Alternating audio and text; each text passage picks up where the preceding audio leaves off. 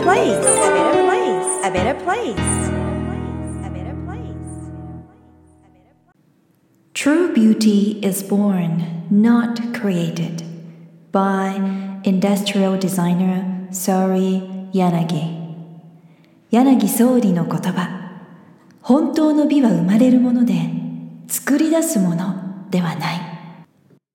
さゆりセンスさゆりが Who You Are Makes the World a Better Place 44回目を配信いたします自分軸を確立し一人一人が自分らしさを最大限に表現することで世界がより良くなるというビジョンを持って教育ビジネス、ライフスタイル、そして豊かさという意味のウェルビーンについて世界のリーダーの声をお届けしながら日本から世界へ羽ばたきたいという皆さんと一緒にこのポッドキャスト番組を作っていきたいと思っています。こんにちは、ナビゲーターのさゆりです。44回目の今回のテーマは2020年から2030年までに世界で求められる人材と5つのスキルというテーマでお送りしていきます。ね、もう本当に興味深いテーマだなと思います。皆さんお元気ですか？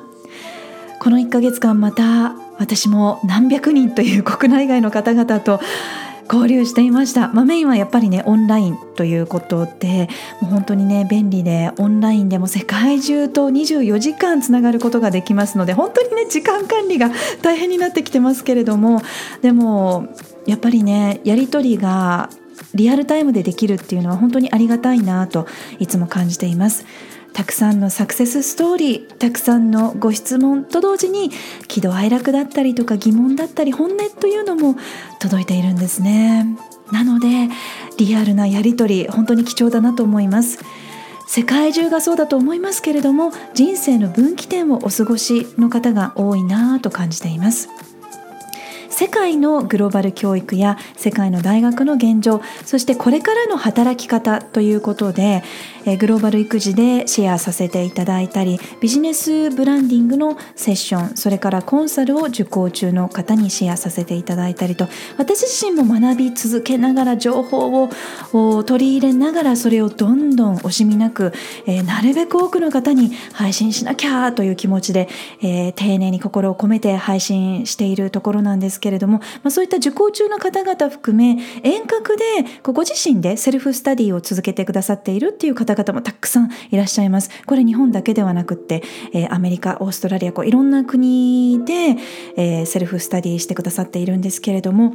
えー、いくつか声をご紹介しますね。福岡の女性から動画や振り返りを丁寧にシェアしてくださってありがとうございました。なんと贅沢な時間。120%満足の価値ある時間です。それをどうするかは自分次第ですね。動画を振り返りながらこの熱量をどんどん追い風にしていきたいです。といただきました。イエーイ。よかった。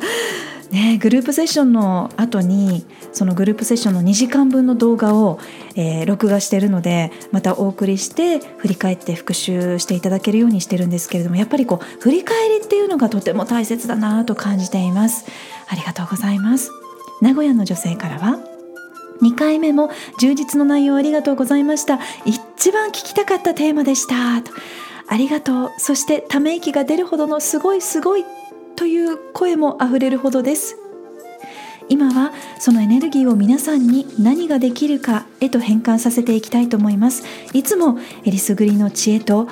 愛をありがとうございます。といただきました。ありがとうございます。こう言っていただけるとね私もまたよし頑張って良質なえ情報届けるぞという気持ちになりますね。嬉しいです。神奈川の女性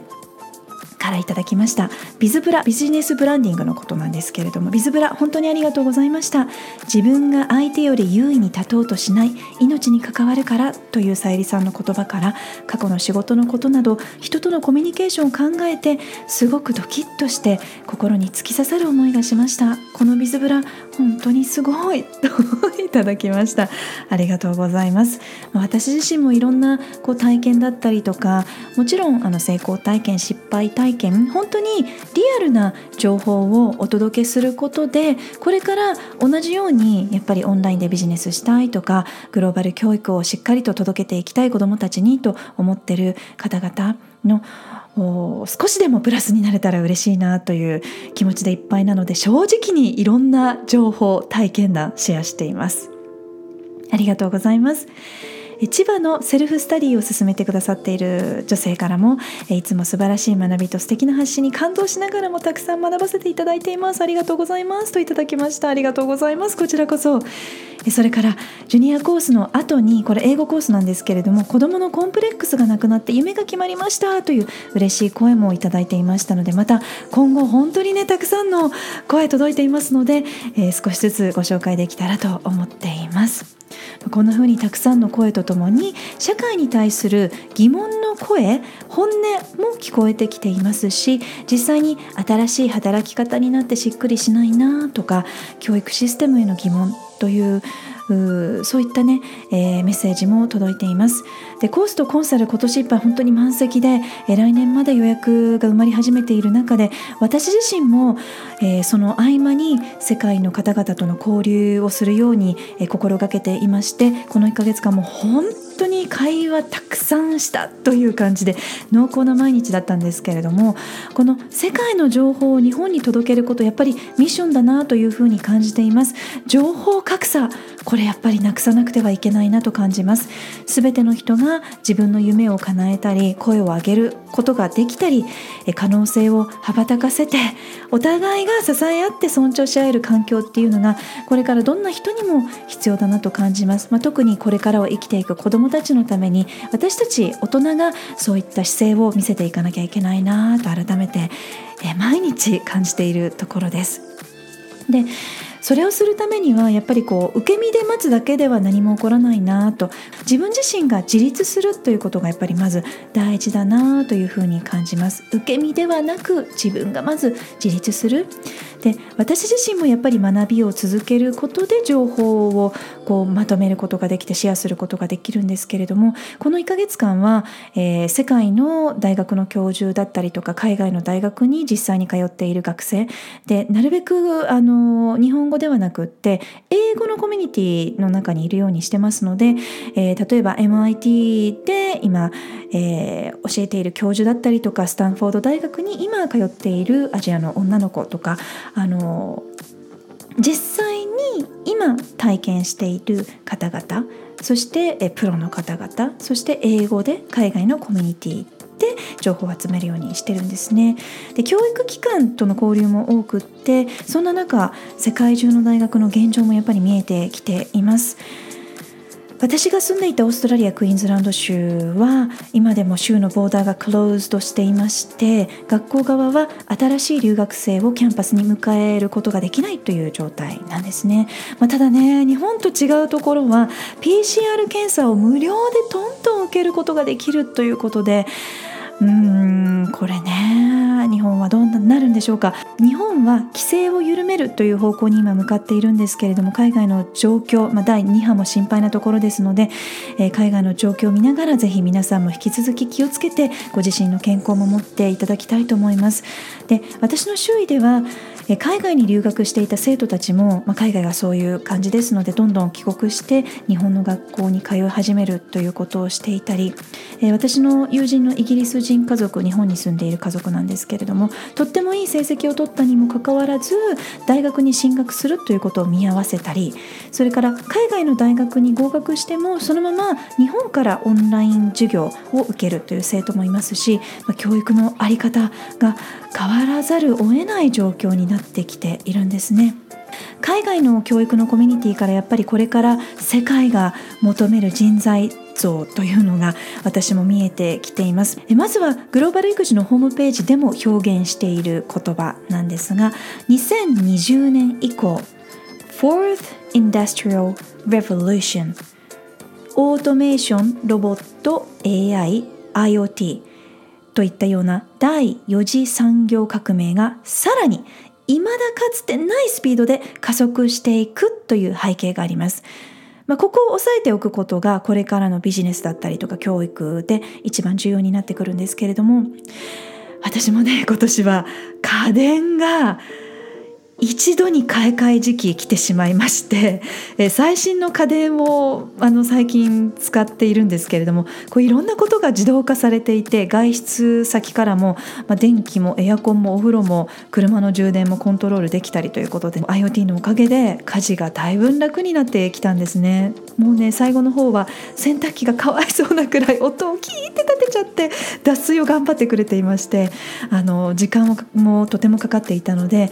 やっぱりねこう最新のものになると家電が自分のね生活を便利にしてくれるだけでなくて生活のクオリティがこんなにも上がるんだなと実感しているところなんですね。なのでこういった感じでもどんどんどんどん便利になっていきますのでテクノロジーによって生み出された余裕と時間というのを使って私たち人間がどんな力をさらに育んで社会地球のために何をしていくことができるのかというのを親子でえ先生と子どもたちそれから会社単位でそして個人でも考えていけるといいんじゃないかなと思います。シリコンバレーを訪れた時も農業のオートメーションっていうのも目の当たりにしてやっぱり驚きましたし先日はイーロン・マスクが脳に AI チップというニュースもねありましたけれども賛否両論のテクノロジーのニュースもどんどん毎日出てきていまして世界で注目されていますよね。さあここ数年で世界のリーダーや研究者たちが続々と研究結果やデータを発表していましてそれに合わせるように、まあ、逆算して大学や高等教育の在り方というのが世界でも変化しているという現状があります。世界の大学の教授や学生に伺って共通して浮かび上がってくるのはやっぱり勉強の成績だけで大学に合格するという常識がなくなってきているという現状があります。そしてこれが加速しているということなんですね。先ほどもちょっとお伝えしたスタンフォード大学に通っている女の子はアジア人女性なんですけれどもほとんどネイティブに近い、えー、アメリカ在住の女の子でもうとても可愛らしくてとても優秀な女の子で、えー、成績も高校時代とても良かったんですけれども日本でいうセンター試験のようなあの試験もとてもいい成績を取ったんですけれども自分だけではなくってやっぱり同級生の優秀な男の子もトップの大学から全く合格がもらえなかったということででちょっと方法を変えて2度目のチャレンジで合格したということなんですね。とっても優秀な成績を収めた生徒たちが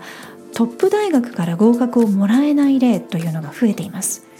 なんでなんでしょうか？それは成績だけでは人の力や魅力が測れないからそしてこれからの時代もっと違うことが求められていくからということです。例えば繰り返しパターン化された問題を解いて正解率を上げて成績を上げてで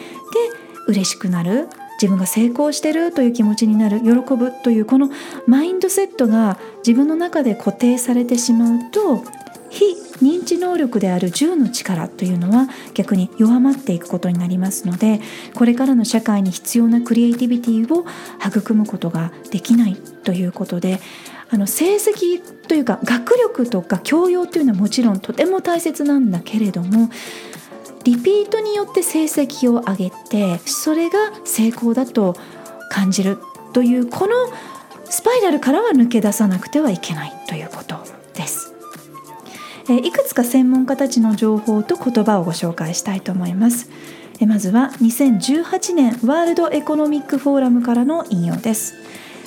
In the next several years, technology will create a net increase of 58 million jobs in the global marketplace. ここから数年間で新しいテクノロジーは世界のマーケットで5800万の種類の仕事を生み出すことになるだろう。2019年マッキンゼー Co. の情報からの引用です。Jobs held by nearly 15 million workers aged 18 to 34 may be automated. So young people will need new career path to gain an initial foothold in the working world. 18歳から34歳の1500万人分の仕事はオートメーション化されるでしょう。そのため今までなかった新しいキャリアが初めの足がかりとして必要となってきます。2019年の Price Waterhouse Cooper によりますと30% of today's global workforce may be displayed by 2035 2035年までには今存在している30%の世界の労働市場が入れ替わることになるでしょう。2020年6月の International Labour Organization の情報によりますと14% jobs lost globally due to COVID-19 14%の仕事が新型コロナの影響によって失われたということです。他にも次々に毎日新しいデータが世界では発表されています。またリンクトインの2020年6月から7月時点で世界の企業が雇用する際に求めているスキルトップ10が発表されました。ここではトップ5ご紹介したいと思います。 Top 5 Data and Internet Cloud Technologies データとインターネットクラウドテクノロジーズ。Top 4 Data Analysis and Data-Based Decision Making. まあ、どちらもデータ分析やデータから決断する力ということでデータを活用してクリティカルに考える力が必要とされているということです。Top 3 Problem Solving. 問題解決能力。これね10の力にも入ってますね。Top 2 Business Management. ビジネスマネジメント。そして Top 1 Communication Human Level Interaction. そうです。ハイレベルなコミュニケーション力ということで AI やロボットにできない新しい世界観を作っていくクリエイティビティ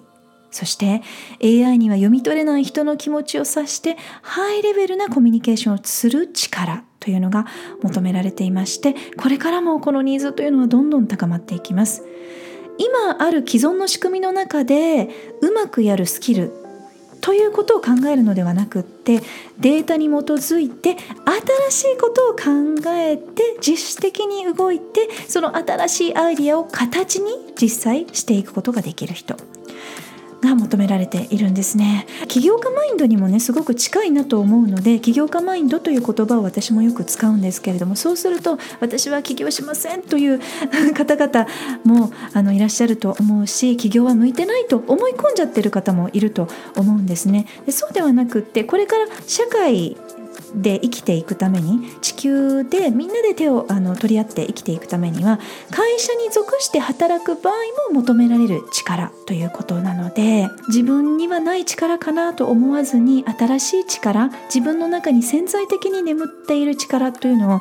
こうもっともっと育んでいきたいなという気持ちになっていただけたら嬉しいなと思います。そして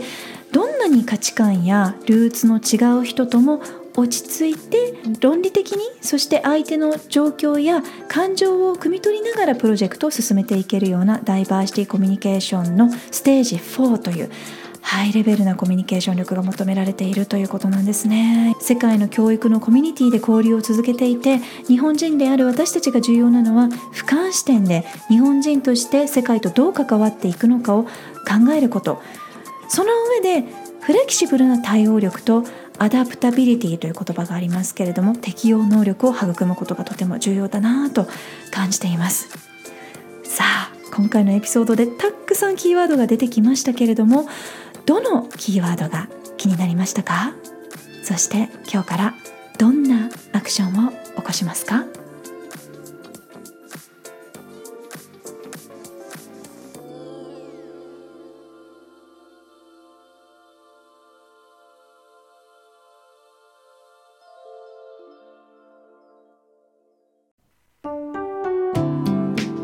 さあこの番組は自分軸を確立し一人一人が自分らしさを最大限表現することで世界がより良くなるというビジョンで配信しています。私さゆりだけではなく世界の声そして皆さんの声をお届けできたらいいなと思っています。皆さんからのご質問メッセージリクエストも受け付けています。office at さゆりセンス .jp オフィスのスペルは OFFICE アットマークさゆりセンス .jp さゆりセンスのスペルは sayurisense.jp までお寄せください Thank you for listening Take care and enjoy your life till next time Bye bye Who you are makes the world a better place a better place a better place